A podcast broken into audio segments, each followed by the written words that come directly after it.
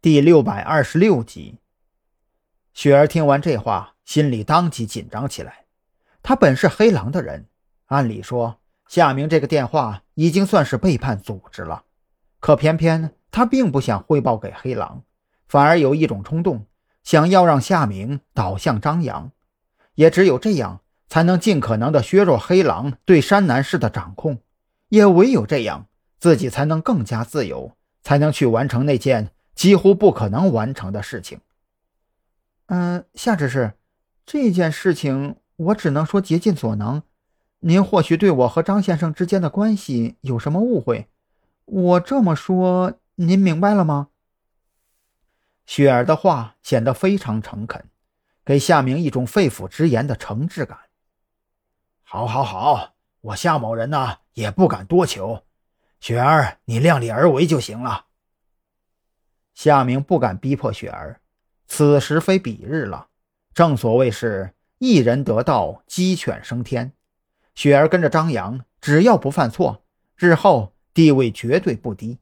更何况自己眼下名义上是个执事，可实际上呢，连这艘货轮都指挥不动了，跟个废人有什么区别呢？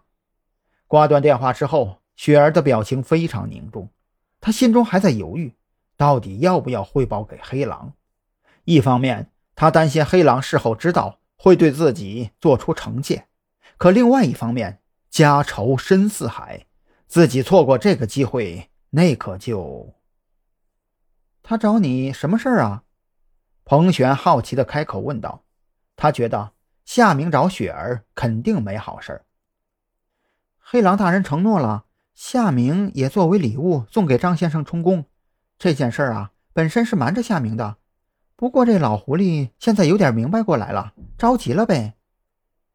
雪儿毫不掩饰对夏明的鄙夷，目光中满是厌恶。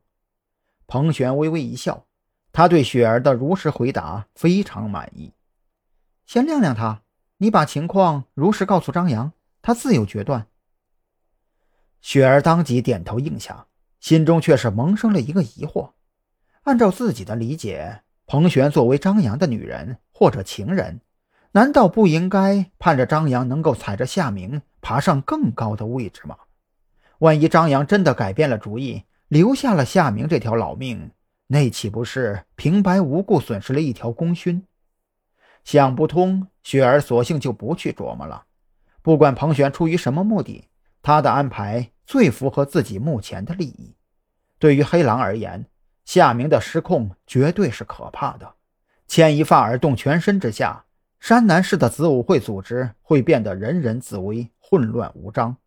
在这种氛围下，自己的复仇计划或许会实施的更加顺利吧。想到这里，雪儿深吸了一口气，默默地祈求父母在天之灵保佑，拨通了张扬的电话。张扬听雪儿说完。只是轻笑着表示自己心里有数，并且嘱咐他不要参与这些乱七八糟的事情。眼下最主要的任务是照顾好彭璇。挂断电话之后，张扬顿时轻松了不少。夏明这个老狐狸果然还是按耐不住了。只要这个老狐狸离开黑狼的控制范围，那么自己剩下的事情就是买一包瓜子看戏。